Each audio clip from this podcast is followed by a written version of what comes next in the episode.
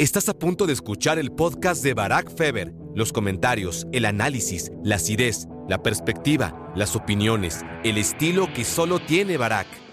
Hola, hola, hola, bienvenidos a Me Quiero Volver Gracias por hacerme su cómplice para matar el tiempo en una jornada en la que estoy a punto de ir a México a encontrarme con uno de ustedes, porque lo voy a llevar a la final de la Liga MX.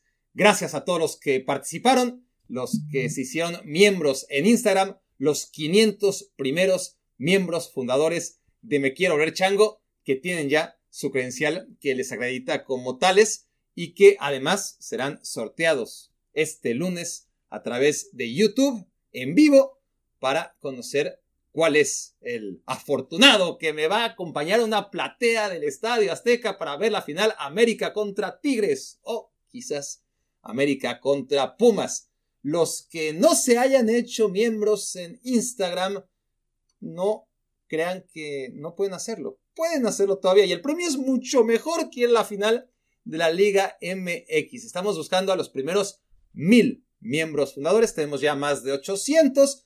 Todavía hay espacio para que participen porque empieza la competencia en enero y va a haber no uno, sino dos premios. Uno por la vía del sorteo, es decir, no van a tener que hacer nada más que estar inscritos, y otra por la vía de la competencia, eh, jugar quinielas todas las semanas y el que más puntos gane, entonces tendrá el premio mayor, que es acompañarme a mí o, mejor aún, ir con su novia, con su amigo, con el que ustedes deseen al partido que ustedes quieran. Sí, tenemos muchas opciones este verano si quieren ir a la Copa América, si quieren ir a la Euro, si quieren ir a un partido en particular, por ejemplo el Barcelona-Real Madrid, ese va a ser el gran premio. ¿Qué tienen que hacer? Meterse a mi cuenta de Instagram y hacerse miembros. Así que aquellos que ya lo hicieron, atentos porque el lunes tenemos el gran sorteo, el primer gran sorteo, el premio menor, por así llamarlo, para ver quién acompaña este 17 de diciembre al Estadio Azteca a la final de la Liga Mexicana. Bueno, hablando de sorteos, tuvimos ayer el sorteo de la Copa América. Y escucho por todos lados que México tiene un grupo asequible. Y hacen cuentas. Y dicen, no, México tiene que acabar en primer lugar. Es el favorito de grupo. Y después en el cruce contra el segundo, el grupo A, tomando en cuenta que Argentina va a ser el líder, entonces México se va a meter a semifinales. Tiene garantizadas las semifinales, según eh, el siempre mal informado, em, desubicado, eh, sumamente emocional, periodismo diagonal afición mexicana. Ese es el clima, ¿no? Eh, México no tiene argumentos para pensar que, va a ser semifinalista de la, de la Copa América, para acabar pronto. ¿Tiene argumentos históricos? Sí.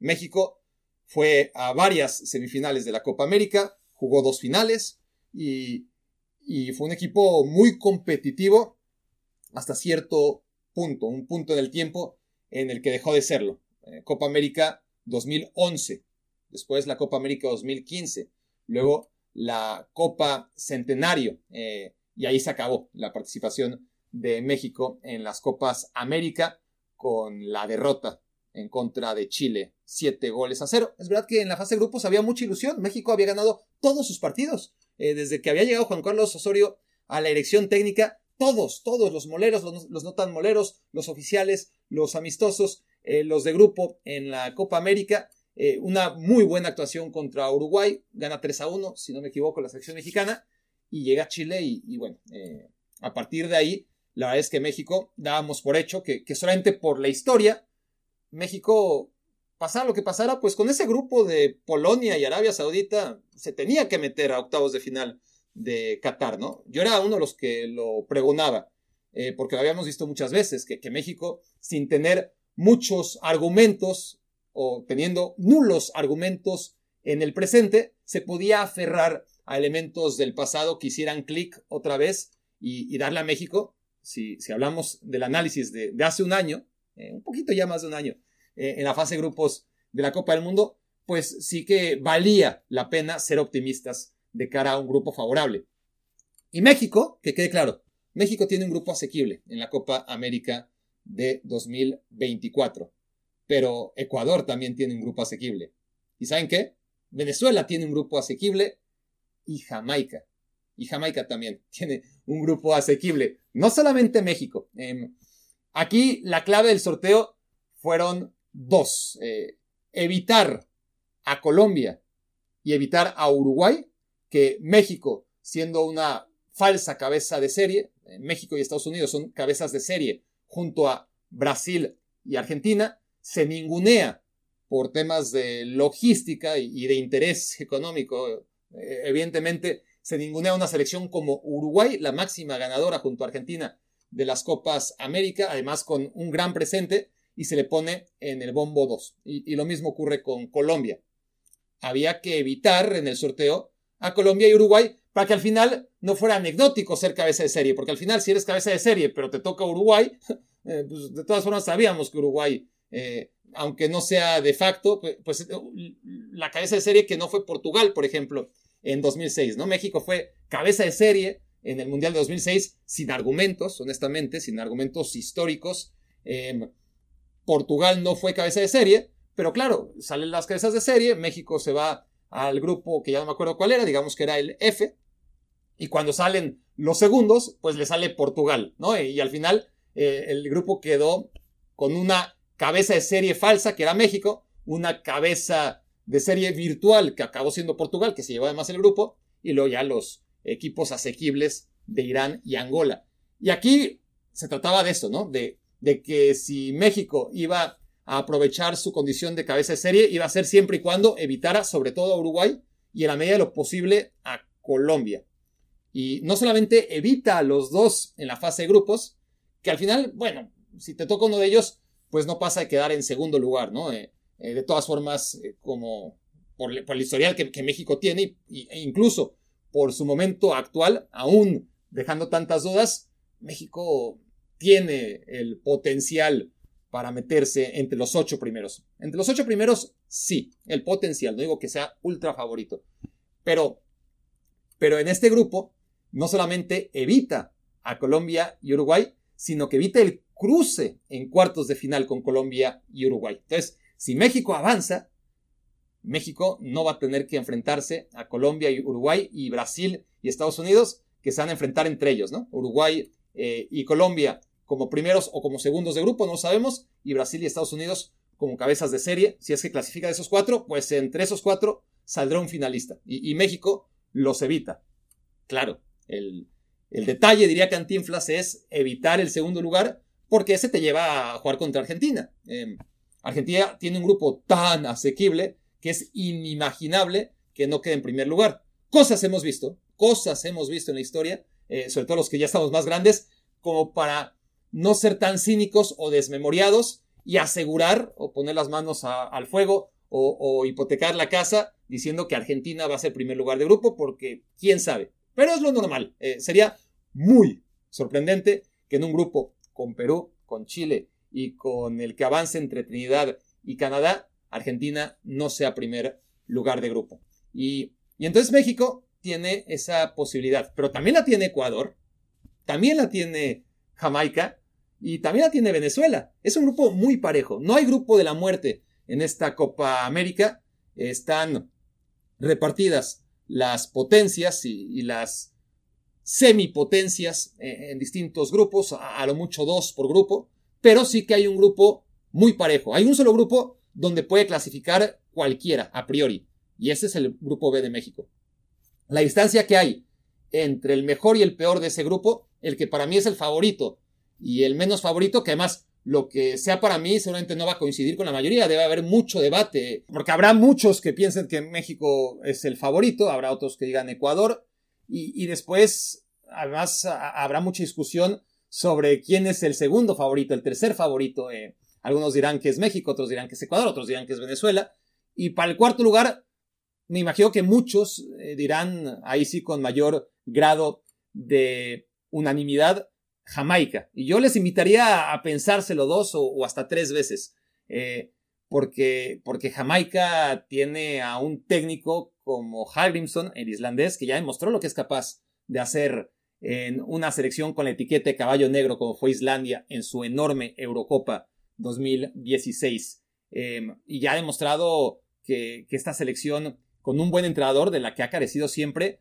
puede sacarle buen provecho a futbolistas que, a ver, Jamaica siempre ha tenido jugadores ingleses. El tema es que los jugadores ingleses que jugaban para Jamaica, y cuando digo ingleses, me refiero a jugadores que o nacieron en Inglaterra con origen jamaicano, o que se fueron muy jóvenes a, jugar a Jamaica, pero que, jugaban en la tercera división, en la segunda división inglesa, o en un equipo en Premier League, pero en un rol de suplentes, ¿no? Eh, eh, muy difícilmente encontrabas, como ahora en la historia de Jamaica, cuatro o cinco jugadores dispuestos a jugar y convencidos para jugar con la selección de Jamaica y que son referentes en la Premier League. Entonces ahí está Michael Antonio con sus problemas físicos, con su veteranía, Demariel Gray, que tampoco acaba de ser consistente, pero tienes un gran defensa, uno de los defensas más sólidos de la Premier League, que es Pinnock en el Brentford.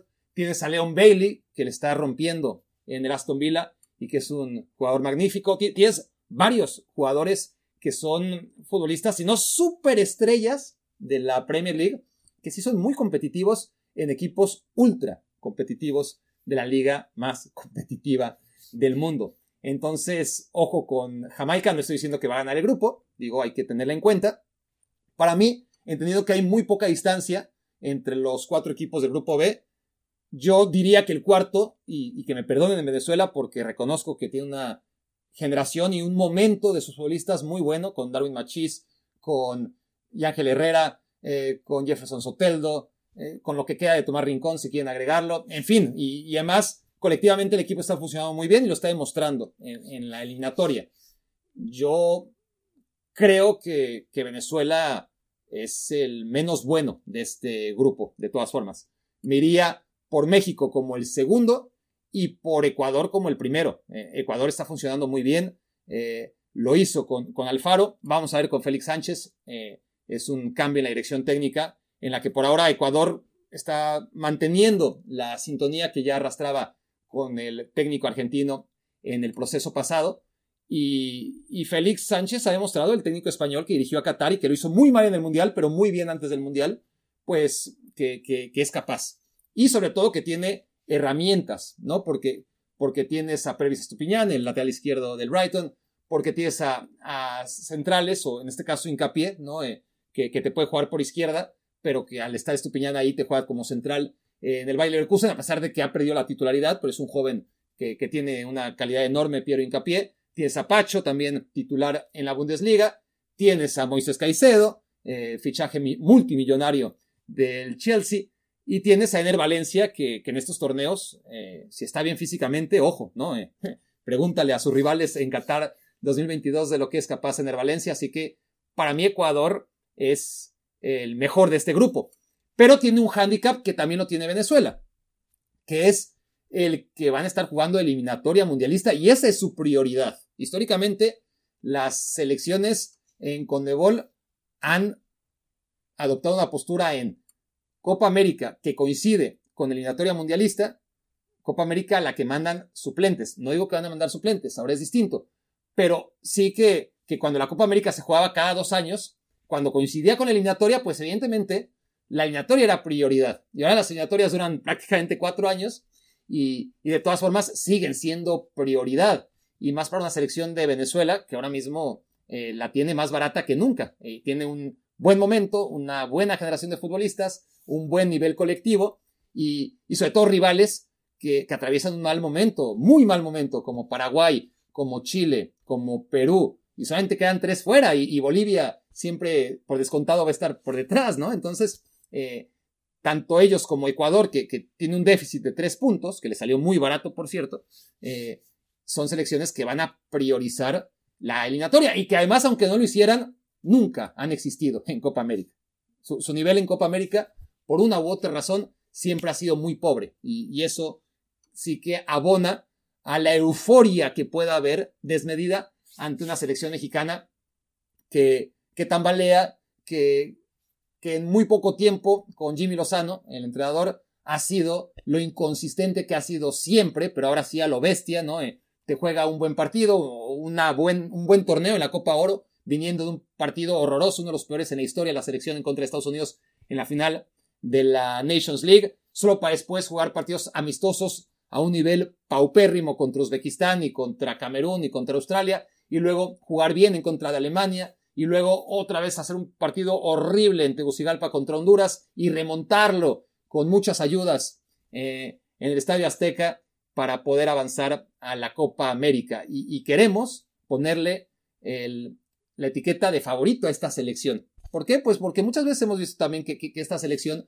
cuando peor está, eh, es cuando se crece y jugando con un estadio vestido de verde, como el de Santa Clara también, no lo olvidemos, que, que acabaron perdiendo 7 a 0 en la Copa América contra Chile, pero la localía, eh, la Copa América generalmente le viene bien a la selección mexicana, en fin, sí que hay argumentos para pensar México puede avanzar, el tema es, si avanza en segundo lugar, va contra Argentina y adiós, se acabó en cuartos de final, lo cual sería para mí no un fracaso, por más que así lo querrían vender, sino lo que debe esperarse. Para mí México debe apostar por el primer lugar de grupo, lo puede conseguir, podría quedar fuera de la fase de grupos también, eh, no sería escabellado pensar que, hay dos rivales en este grupo que, acaben siendo mejores que México, eso sí sería un fracaso, eh, y, y llegar a semifinales sería un espejismo producto de ganar el grupo, que se puede, y de enfrentar otro rival pobre en cuartos de final. Una vez que sabes que no vas a enfrentar ni a Estados Unidos, ni a Colombia,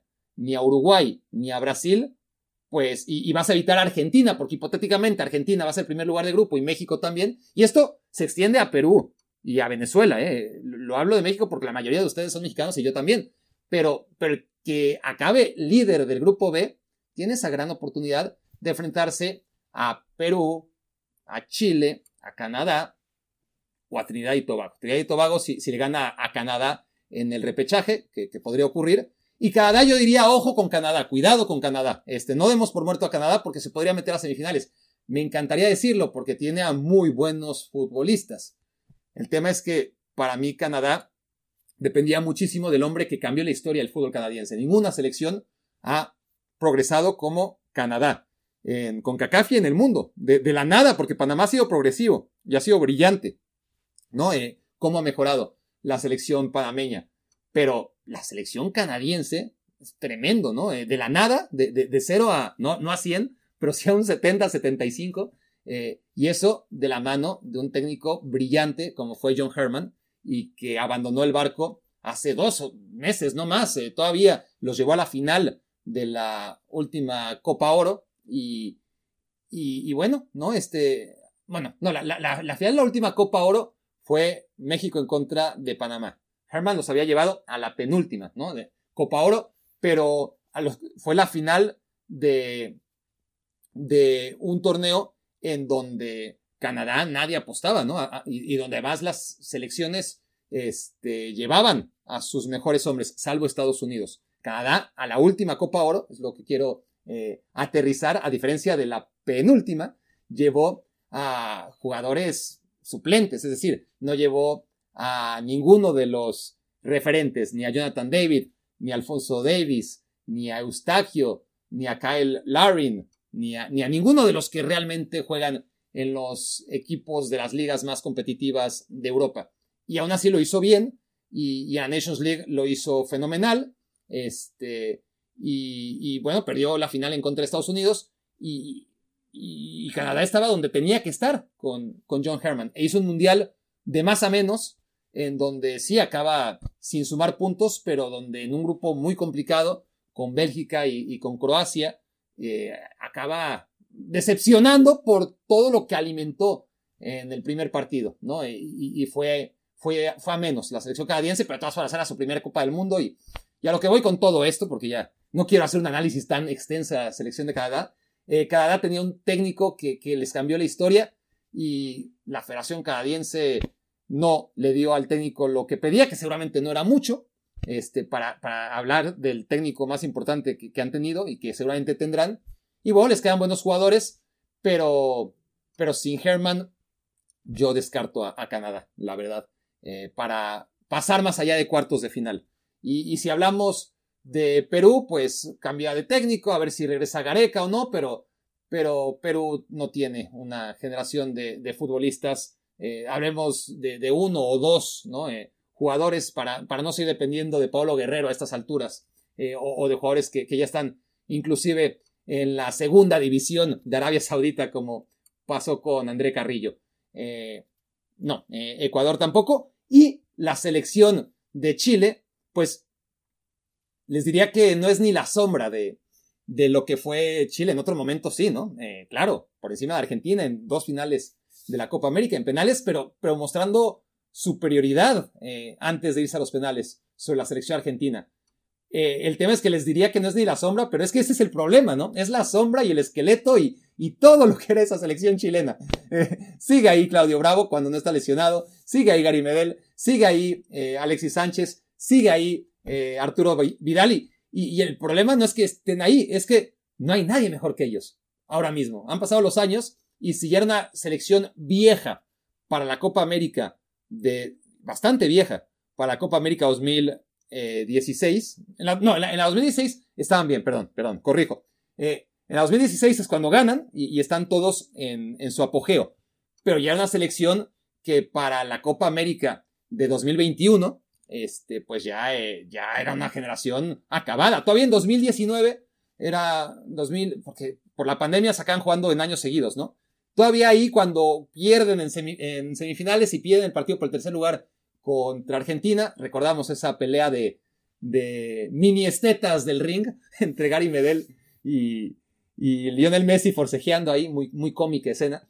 Eh, todavía, pero ya era una selección vieja. Y estamos hablando de hace dos Copas Américas, ¿no? Y, ahora mantiene todavía a, a, varios de esos futbolistas, más allá que se podrá rejuvenecer un poco con Maripán en el centro de la defensa, con Diego Valdés, que no son ningunos jovencitos, pero que sí están en el apogeo de, sus carreras, ¿no? Uno es figura del América en México, otro es capitán del Mónaco, pero es muy poquito, es muy, muy poquito lo que puede ofrecer Chile como amenaza para evitar el primer lugar de Argentina y también para evitar que México, que Ecuador o que la selección de Venezuela o la de Jamaica se puedan meter a semifinales.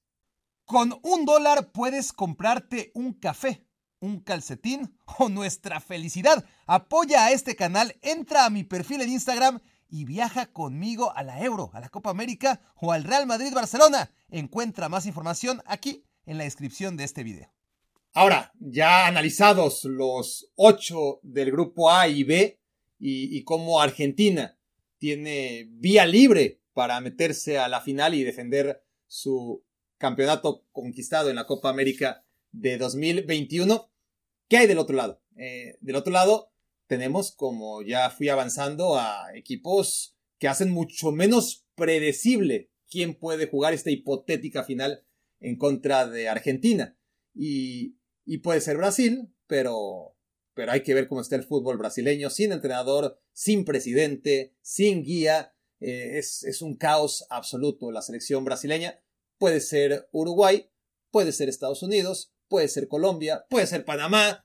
Eh, difícil, ¿verdad? Pero, pero ahí están los equipos más competitivos de, esta parte, ¿no? De, de las llaves, en donde yo creo que el favorito por el que yo apostaría para ganar la Copa América es la selección uruguaya.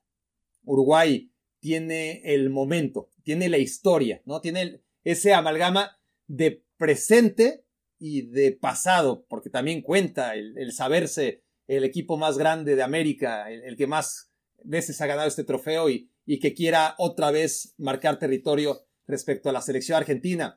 Tiene además una transición muy interesante en donde sí, eh, los Cavani, los Suárez, que, alcanzó a ser convocado todavía eh, en el último llamado de Bielsa, pero que difícilmente llegará a la Copa América, todos los grandes referentes son historia, pero todavía eh, tiene a futbolistas de un alcance enorme y, que pueden dar y que deben dar el paso adelante, entendiendo las grandes distancias, pero un poco como ese Barcelona en el que se fueron Ronaldinho y se fue Deco y, se iba Ireto, que al final no se fue, y que llegó Guardiola y decías, bueno, ¿qué está haciendo este? ¿No? Se, se fueron los únicos que valían la pena. Y es cuando crecieron Jugadores que ya sabíamos que eran muy buenos porque tenían que crecer como líderes. Xavi, Iniesta y de la mano de ellos eh, Lionel Messi. ¿no? O Lionel Messi y de la mano, de ellos, como lo quieran interpretar, Xavi e Iniesta.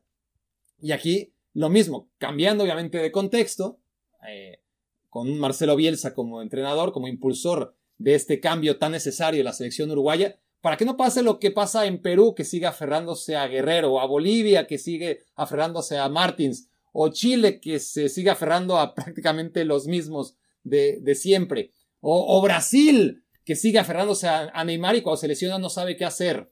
Eh, Uruguay no, Uruguay no, porque además tiene con qué. Uruguay, a diferencia de, otras de las selecciones que acabo de, repasar, tiene con qué, ¿no? Eh, México, ni modo, si, si Ochoa tiene que jugar 14 mundiales, que los juegue porque no hay otro. Eh, y Guardado así jugó 5 y Rafa Márquez jugó 5, etc. En, en, Uruguay, a pesar de que son delanteros irrepetibles, Cavani, Suárez y en su momento Forlán, em, y en su momento también defensas como Godín, Lugano, pues hay una regeneración, ¿no? Y, y, en el medio campo, pues tienes a, futbolistas como Valverde, como Betancourt, que se volvió a lesionar, pero supongo que para la Copa América ya estará bien, como de Arrascaeta, tiene, tiene jugadores muy interesantes y, técnicos, lo cual no suele ocurrir con la selección uruguaya, ¿no? Tiene de todo, mantiene la garra, obviamente, y, tiene además eh, futbolistas de una capacidad técnica interesante, un típico delantero uruguayo como es Darwin Núñez, y, bueno, la verdad es que la, confianza que te pueda dar en la saga Ronald Araujo y, y aunque siguen careciendo de portero, ¿no? Este, ahí están un poquito como, como la selección mexicana, no tanto, no, no se aferran a Muslera como, como México se aferra a Ochoa. Primero porque Ochoa es mejor que Muslera, creo. y, y, no quiero desatar aquí una polémica porque son porteros bastante parecidos. Y, y bueno, este, en casos puntuales, sí, Uruguay, por supuesto, que, ninguna selección está perfectamente protegida en, las 11 posiciones, pero tiene laterales eh, de quien echar mano. Eh, se acaba lesionado Oliveira, pero estará bien seguramente para la Copa América. En fin, Uruguay tiene todo esto, además de la historia de ser un equipo hiper ganador en la Copa América, y encima tiene a Marcelo Bielsa. Marcelo Bielsa que, que tiene todo lo necesario para, para ganar esta Copa América, porque es ese técnico que, además de que todo el mundo reconoce que es muy bueno, es, indudable que tiene buenos resultados a corto plazo. Hace jugar a sus equipos muy rápido y muy bien. El tema, bueno, uno de los dos temas, es que los acaba exprimiendo muy rápido, ¿no? Este, no, no le duran sus equipos, se cansan muy rápido de él, él se cansa muy rápido de, no tanto de los jugadores, o sea, los jugadores se cansan de él, él se cansa de los directivos, eh, todo se erosiona muy rápido y, todo sale volando en mil pedazos. Con Chile tardó más en, que ocurriera esto, por lo mismo, porque no es una dinámica del día a día y creo que eso le ayudó a Bielsa a, poder hacer eh, su obra maestra con la selección chilena. Eh, y es lo que puede tener ahora en Uruguay, sin desgastarse todos los días en los entrenamientos, siendo obsesivo, pero quedándose él en el estudio cada, cada día de, lo que quiere para su selección, es ideal, ¿no? Una selección como Uruguay es ideal para Marcelo Bielsa, a pesar de ser contracultural, a pesar de eh, exigirle cosas eh, con la pelota a las que no ha estado acostumbrado históricamente, pero que las hace muy bien, sin dejar de ser vertical, sin dejar de presionar arriba, de, pelear cada balón, eh, siendo mucho menos conservador o dejando de ser conservador. Es decir, si es un técnico ideal dentro de que es algo que, va contracorriente a lo que ha sido históricamente Uruguay, ¿no? tiene cierta línea eh, de, intensidad y, de aprovechar sobre todo eh, la, capacidad de varios de sus futbolistas para que este Uruguay sea bielcista, ¿no? Y, ese es el, gran reto que tiene la selección de Uruguay, que quizás de aquí a 2026, pues a Bielsa ya se le va a ir de las manos. A ver, porque insisto, Chile le dura más por el mismo contexto que es distinto de selección a, a de un equipo de fútbol. Pero pero el otro tema, porque les decía, son dos los temas de Bielsa, el otro es muy obvio, y es que no gana, no gana Bielsa, ¿no? Eh, eh, maravilla, le duran poco sus equipos, pero mientras eh, vuelan, vuelan.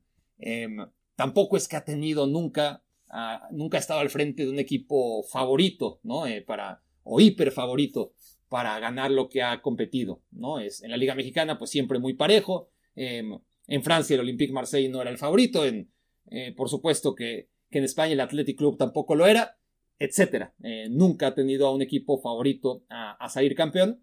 Y aquí, con la selección uruguaya, tampoco es uno de los candidatos. Para mí, por todo esto, debe serlo. Y porque más sería poético, sería hermoso, sería precioso y sería justo. Así como Lionel Messi ganó el Mundial, por fin. O no nos vayamos tan lejos. Cuando por fin gana la Copa América, para hacer un, un parámetro más o menos creíble con lo que pueda hacer Marcelo Bielsa, pues sería hermoso, ¿no? Que así como Messi ganó la Copa América después de tanto batallar, Bielsa, no en clave Copa América, pero sí en clave no haber ganado nunca y cargar con esa cruz de no tener trofeos en su palmarés, pues poder, ¿no? Después de, lo logrado en Newell's Old Boys hace tanto, tanto, tanto, tanto tiempo, eh, poder ganar la Copa América sería increíble. Entonces, en parte por el corazón, porque me gustan las bonitas historias y porque realmente creo que esta selección uruguaya puede aprovecharse de, de las dudas que tiene Argentina, que no debería tener, pero, pero de aquí a que se resuelvan o no se resuelvan, a ver quién los dirige.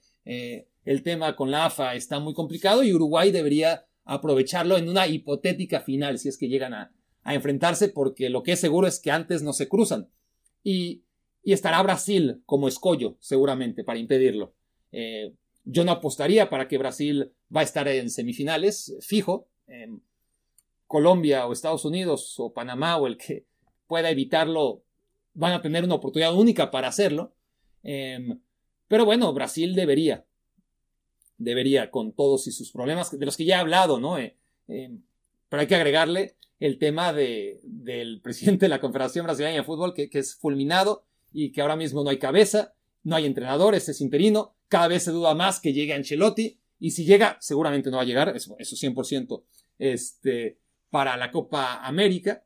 Em, se ve muy complicado, se ve muy complicado que, que de repente aparezca Ancelotti, ¿no? Eh, después de dirigir al Real Madrid. Si es que llega a Brasil, no va a llegar, eh, seguramente. Me, me, sorprendería muchísimo que dijera, ¿saben qué? Asumo las riendas de una selección brasileña, además en decadencia, en caída libre, y donde las cosas están muy feas, y, y solo le salva a Brasil el hecho de que clasifican todos al Mundial, virtualmente todos, quedan fuera tres, ¿no? En Conmebol y Brasil, por malo que, que sea, por mal que lo está haciendo, eh, tiene a cuatro selecciones por lo menos que son peores que, que este Brasil en Conmebol. Eh, y, y, en Copa América, pues también, es decir, cualquier selección que no sea Uruguay, Brasil o Argentina es, es inferior al peor Brasil. El tema de Brasil es compararlo con lo que ha sido Brasil históricamente y de eso ya he hablado profundamente, ¿no? Sobre todo en el tema de los laterales es, es muy fácil ver lo que ha sido Brasil lo que ha aportado a la historia del fútbol y, lo que es ahora. Eh, no me voy a repetir,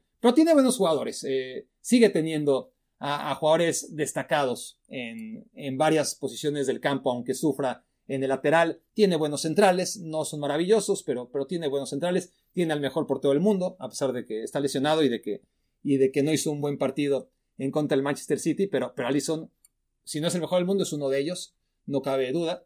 Y, y después tiene a, mediocampistas como Guimaraes, como Casemiro, lesionado también, pero bueno, en, un ideal y pensando de aquí a un año, Paquetá está bien, ¿no? Eh, eh, el tema es que ya los jugadores determinantes, los de desequilibrio, donde parecía que tenía mucho, pues la selección brasileña tiene sí a, a Rodrigo y, y, a Vinicius y a Martinelli y a Rafinha y a Anthony y, ninguno de ellos pasa por un momento brillante. Y, nunca han hecho nada con la selección brasileña para acabar pronto. ¿no? Eh, Vinicius ha metido tres goles, eso es increíble, ¿no? Vinicius ha metido tres goles con la selección brasileña. Todo lo que ha evolucionado con el Real Madrid es que sigue siendo el mismo Vinicius de hace tres años para la selección brasileña. Pesa lo mismo que pesaba en el Real Madrid hace tres años. No, no, no ha habido ningún tipo de evolución del que debería ser ahora la figura de la selección brasileña y que no estuviera dependiendo de, Neymar, de si se lesiona o no, y, ir a ver quién usa el 10, porque nadie le, le ata todavía a estas alturas los, eh, las agujetas o los cordones a un futbolista que está en Arabia Saudita, más allá de también haberse lesionado como tantos otros en esta eh, crisis que vive Brasil, futbolística, organizacional y a nivel enfermería también. Y Brasil lo que necesita es un técnico, ¿no? Eh, más que nunca. Porque Brasil históricamente nunca le ha interesado tener un buen técnico, ¿no? Eh, tuvo uno en el 58, lo cambió para el 62, llegó al Mundial del 70 con uno que, que ponía mano firme y, y, no le gustó a los jugadores, algo así como Diego Coca con la selección mexicana, háganse cuenta. eh, pasó con la selección brasileña. La gran diferencia es que Brasil tenía, pues, a Pelé, ¿no? Y a todos los demás. Y a, y a Gerson, y a Clodoaldo, y a Jairzinho, y a Carlos Alberto, y a aquellos que ahora mismo, no voy a decir toda la alineación de, Brasil 70, pero que todo el mundo tiene más o menos clara, ¿no? Eh, con eso no necesitabas entrenador, ¿no? Eh, en absoluto, necesitabas alguien que, que pusiera las alineaciones. Y eso fue Brasil históricamente. En algún momento Tele Santana fue la excepción, excepción, ¿no? Fue un buen técnico, pero era, a ver, traete a Zagalo, ¿no? Que Zagalo ya estuvo, no, no importa, oye, pero que tiene ya casi 100 años, no importa, pon a Zagalo, director técnico, que se lleva bien con los jugadores. Eh, Parreira, eh, no, puta, es que es un desastre Parreira con Kuwait, con Emiratos Árabes, este, va a todos los mundiales, pero siempre pierde todos los partidos, quién sabe cómo le hace. Tráetelo, tráetelo, que no y salen campeones del mundo en el 94.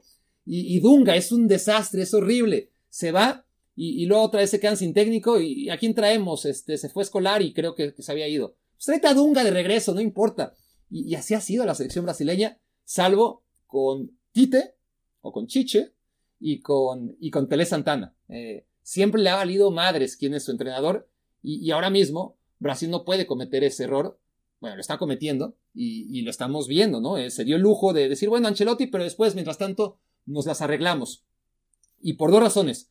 Por el momento que vive el fútbol, afortunadamente, donde ya no puedes dar las concesiones del pasado. No basta con que sigas teniendo mejores futbolistas que Brasil los sigue teniendo, pero ya no hay una distancia tan grande porque colectivamente eh, hay equipos que, a diferencia del pasado, pueden acercarse mucho más a lo que es Brasil, inclusive cuando son equipos históricamente pobres en, en Conmebol. Y a nivel extra Conmebol, pues ni hablar. Cualquier selección, no voy a decir de medio pelo, pero de segundo escalón en Europa, es más que Brasil. Lo, ha sido, ¿no? Croacia y Bélgica y Países Bajos. No estamos hablando de las grandes potencias, ¿no? Porque Alemania le, metió siete en Brasil. Pero cuando se ha topado con nosotros, equipos buenos, pero segundo escalón, en cuartos de final, Brasil ha perdido sistemáticamente desde que ganó el Mundial de 2002. Entonces, es un momento de la historia, son 20 años ya en la historia en donde el fútbol necesita de un entrenador, que la selección brasileña necesita un entrenador de verdad, y no lo tiene. Y, ese es otro de los grandes problemas,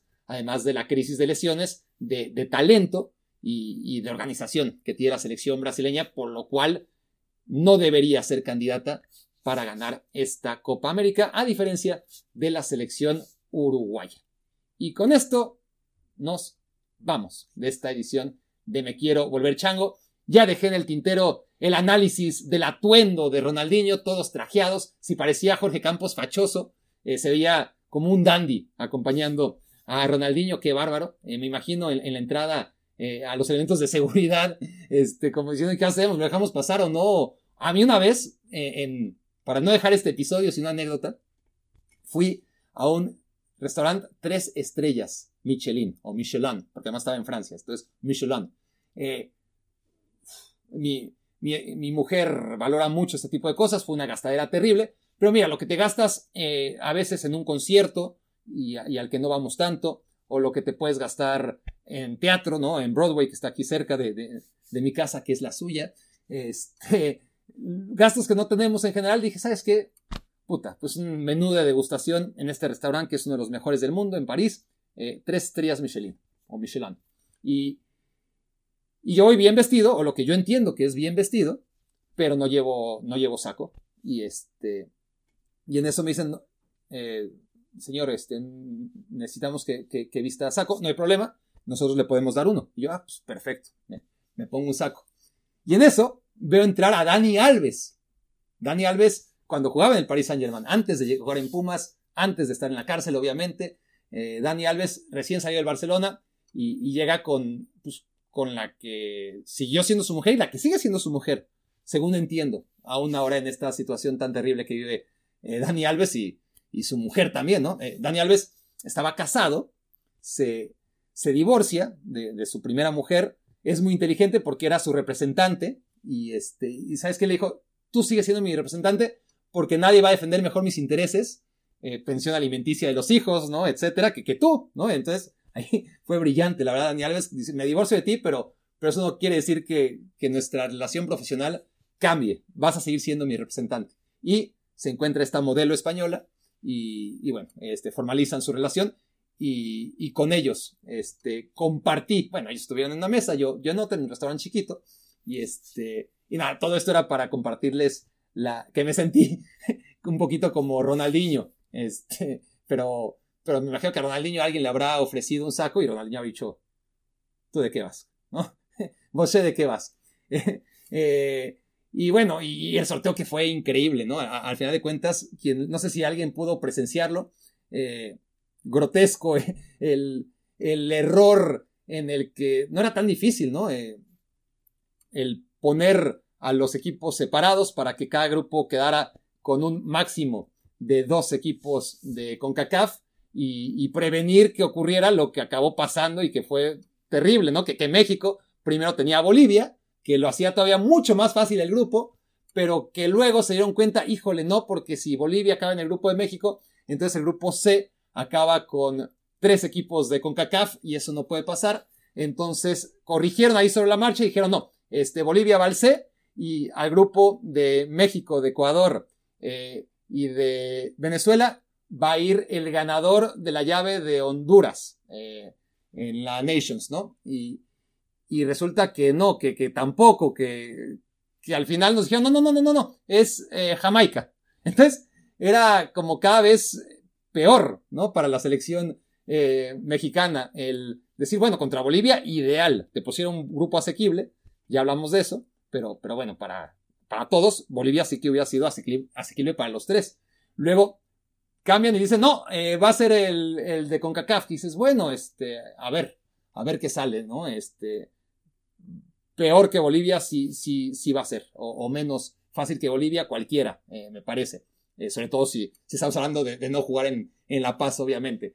Y, y, luego subió todavía más el grado de dificultad cuando pusieron eh, finalmente a la selección jamaica. y ahí dices, puta, ahí sí quedó un grupo complicado, complicado para la selección mexicana, a raíz de que Bolivia se convirtió en equipo con CACAF y un equipo con CACAF acabó por ser finalmente no uno del repechaje, sino una selección como la de Jamaica, de la que ya hablé. Pero bueno, este, yo ya había terminado con mi análisis de aquellos grupos, pero, pero ya me volví a enredar y ahora sí me despido. No sin recordarles, si llegaron hasta aquí, que se hagan miembros de mi cuenta en Instagram, háganse miembros fundadores, reciban su credencial como uno de los primeros mil miembros fundadores de Me Quiero Volver Chango, compitan para ganar uno de los dos premios o no compitan, simplemente suscríbanse a cambio de un dólar al mes, apoyen a este proyecto y, los gastos que vamos a tener para hacer posible esta dinámica en la que crezcamos como comunidad y que este, que ahora es un experimento, pueda convertirse en una tradición que cada vez sea más grande y que podamos llevar a más gente, pero para eso necesito de su apoyo. Y acudo a ustedes, sobre todo a ustedes, porque aquellos que se chutan todo, me quiero ver chango hasta el final, son con los que cuento, los que no me pueden fallar. Si están, eh, eh, si está en su posibilidad ahorrarse un café mensual para abonarse con un dólar a Me Quiero Ver Chango antes de que, bueno, a mi cuenta de Instagram, antes que cueste dos dólares, eh, háganlo, porque, porque mantenemos esa promoción de aquí a fin de año, esperando llegar al 2000. Somos 800 y pico. Dicho lo anterior, eso fue Me Quiero Volver Chango. Muchas gracias por haberme hecho su cómplice para matar Escuchaste el podcast de Barack Feber. Toda la información de los deportes con un toque de Barack.